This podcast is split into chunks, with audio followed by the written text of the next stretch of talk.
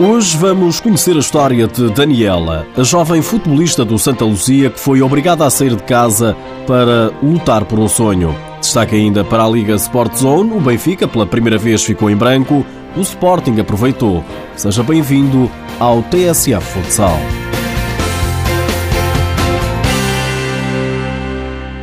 Tive que largar tudo em dois dias. Eu fui avisada dois dias antes que teria que sair de casa. Foi muito difícil porque tive que abandonar tudo assim de repente. Esta é apenas uma pequena passagem da história de Daniela. Uma história de insistência, persistência, coragem, sacrifício, tudo contado à TVI. Tudo por uma causa, tudo pelo futsal. Eu sempre gostei de jogar à bola desde miúda. Estava sempre na rua com, com os rapazes a jogar e, e sentia-me sempre muito feliz. Aquilo que eu queria era sempre a bola, a bola, a bola. Com os rapazes, jogar a bola na rua até às tantas da noite porque era aquilo que, que eu mais gostava e era onde me sentia bem, era com eles. E quando não havia bola? Embrulhava os papéis e fazia deles uma bola para poder jogar lá em casa, qualquer coisa. Tinha sempre que ter uma bola. Daniela tem agora 18 anos, é natural de Mirandela. Joga no Santa Luzia, no clube da Primeira Divisão Nacional, clube da cidade de Viana do Castelo. Para lá chegar, teve que lutar, mesmo que essa luta tivesse que ser travada contra os próprios pais. Muitas vezes era 10 da noite, 11 da noite e eu na rua a jogar e eles sempre achando anda a jantar, anda a jantar e eu nada, sempre na rua, só queria jogar. Criou alguns conflitos lá em casa que fez com que houvesse entraves quanto ao meu sonho de ser jogadora. Os pais, sobretudo a mãe, faziam de tudo para contrariar o sonho de Daniela. Estava sempre a dizer que eu parecia um rapaz porque andava sempre com a bola e não sei o quê. E sabia que não. E eu na altura praticava atletismo. E no atletismo ela apoiava-me imenso, gostava que eu andasse no atletismo. Mas entretanto surgiu, foi quando surgiu a equipa do Futsal Clube Mirandela e foi quando foi feito o convite. E eu, como sabia que ela não, não estava a apoiar muito, decidi ir às escondidas. Até que a mãe descobriu. Daniela teve que sair de casa. Fui para uma instituição em Miranda do Douro. Fui para lá, estive lá cerca de seis meses. Jogava lá na escola também, com os rapazes, sempre em torneios. E houve num dos torneios que estava lá um treinador de uma equipa que, era, que estava em Guimarães, que estavam a formar uma equipa em Guimarães. E ele viu-me jogar, penso que foi na semana após isso, fez-me o convite de eu vir a Guimarães para fazer treinos de captações. Uma história de coragem e maturidade. Daniela contou ainda com alguns apoios, hora de um psicólogo, hora da escola, da tutora e duas amigas especiais. Eu conheci a Daniela por intermédio da Melissa. Elas falavam no Facebook. A Daniela idolatrava a Melissa porque é uma jogadora de top nacional. Entretanto, numa tarde fomos as duas à instituição e eu pedi para falar com uma das freiras que tinha sido aluna na instituição onde eu dou aulas. Expliquei-lhe a situação, pedi para conhecer a Daniela. Entretanto, a Daniela veio e teve aquele impacto de conhecer pela primeira vez a Melissa. Foi um momento muito emocionante. Eu, inclusive, fiquei amiga da Daniela e sou a primeira pessoa que está sempre presente naquilo que ela precisa. Estrela Paula é a treinadora adjunta do clube onde joga agora Daniela, no Santa Luzia.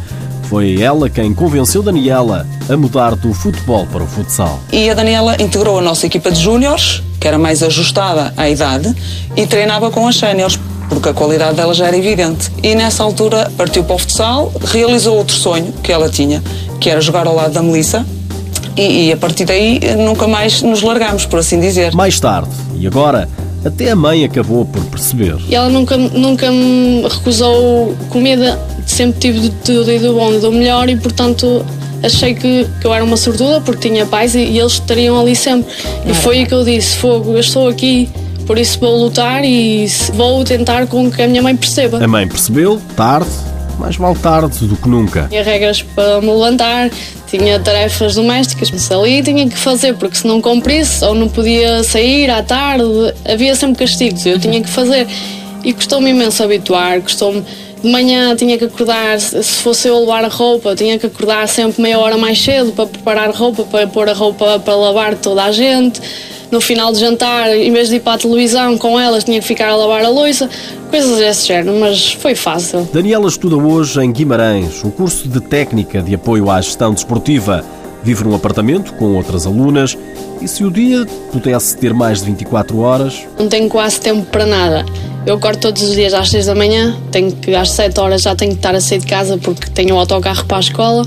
Regresso da escola mais ou menos às 6 da tarde, faço rapidamente o saco, uh, lanche qualquer coisa e às 7 já tenho que estar em Braga para apanhar boleia com a Melissa para poder ir ao treino.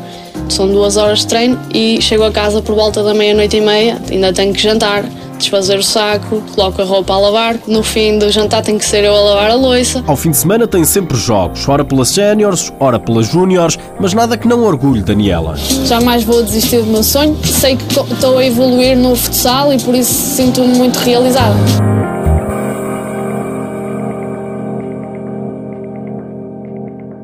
Esta entrevista foi dada por Daniela à TVI no programa A Tarde é Sua, de Fátima Lopes.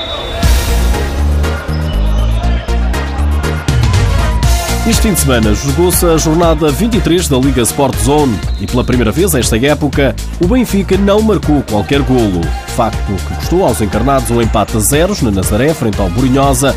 Foi o terceiro empate das Águias. O Benfica fez de tudo, mas nem de grande penalidade conseguiu chegar ao triunfo. John Velton foi um gigante na baliza do Borinhosa.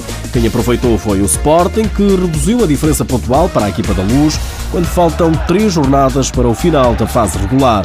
Os Leões receberam no multiusos de Odivelas o Módicos e venceram de forma inequívoca por sete bolas a uma.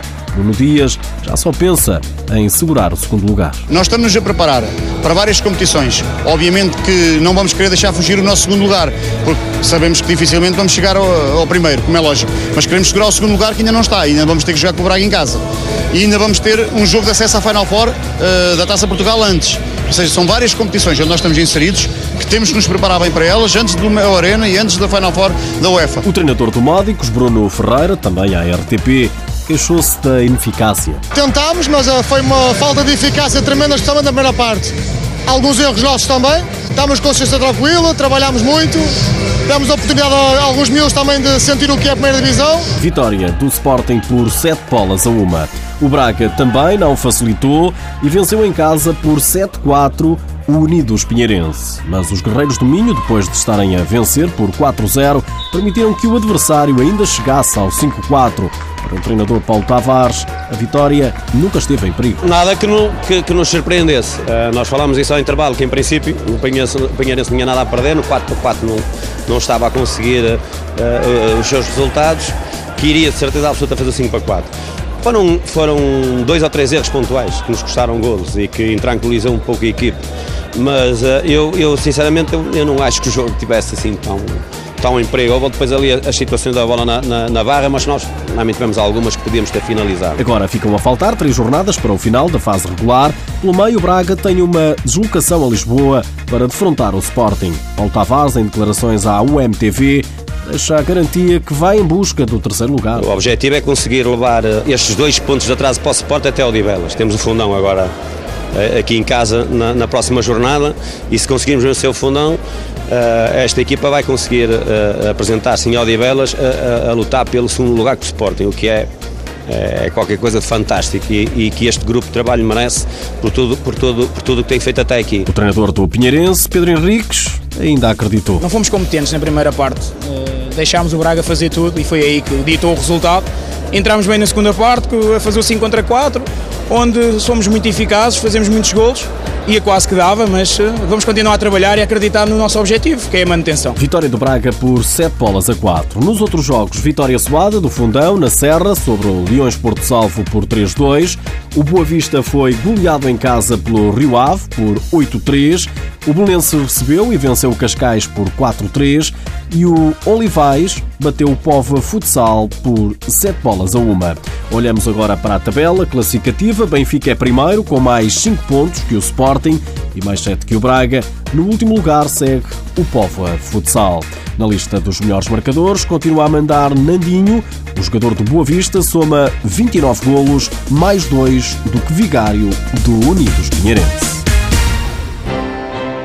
Nos últimos dias ficamos a saber que 70% do Mel Arena já está preenchido para a Final Four da UEFA Futsal Cup. Foram vendidos já mais de 7 mil bilhetes para uma prova que se realiza, recorde-se, no próximo mês, abril, entre 24 e 26. O Benfica venceu o Sporting no segundo jogo da final em juvenis da Associação de Futebol de Lisboa Depois da vitória dos Leões por 7-2 no terreno das Águias, ontem foi a vez da equipa encarnada vencer no reduto do adversário por uma bola a zero. Uma vitória para cada uma das equipas, o que significa que vai haver um terceiro jogo para a decisão do campeão distrital, que já está agendado para dia 15 de março, às 5 da tarde, no pavilhão Paz e Amizade. Por hoje é tudo, já sabe que o TSF Futsal está disponível em podcast e no blog futsal.tsf.pt. Já agora, sabia que em dois jogos seguidos em casa o Sporting sofreu apenas um golo, mas sempre de um guarda-redes. Já tinha acontecido, ontem foi a vez de Cristiano, guarda-redes do Módicos, a tentar a sua sorte e marcou golo de baliza a baliza para a surpresa da equipa da casa. Mais um grande momento do futsal português. É um facto.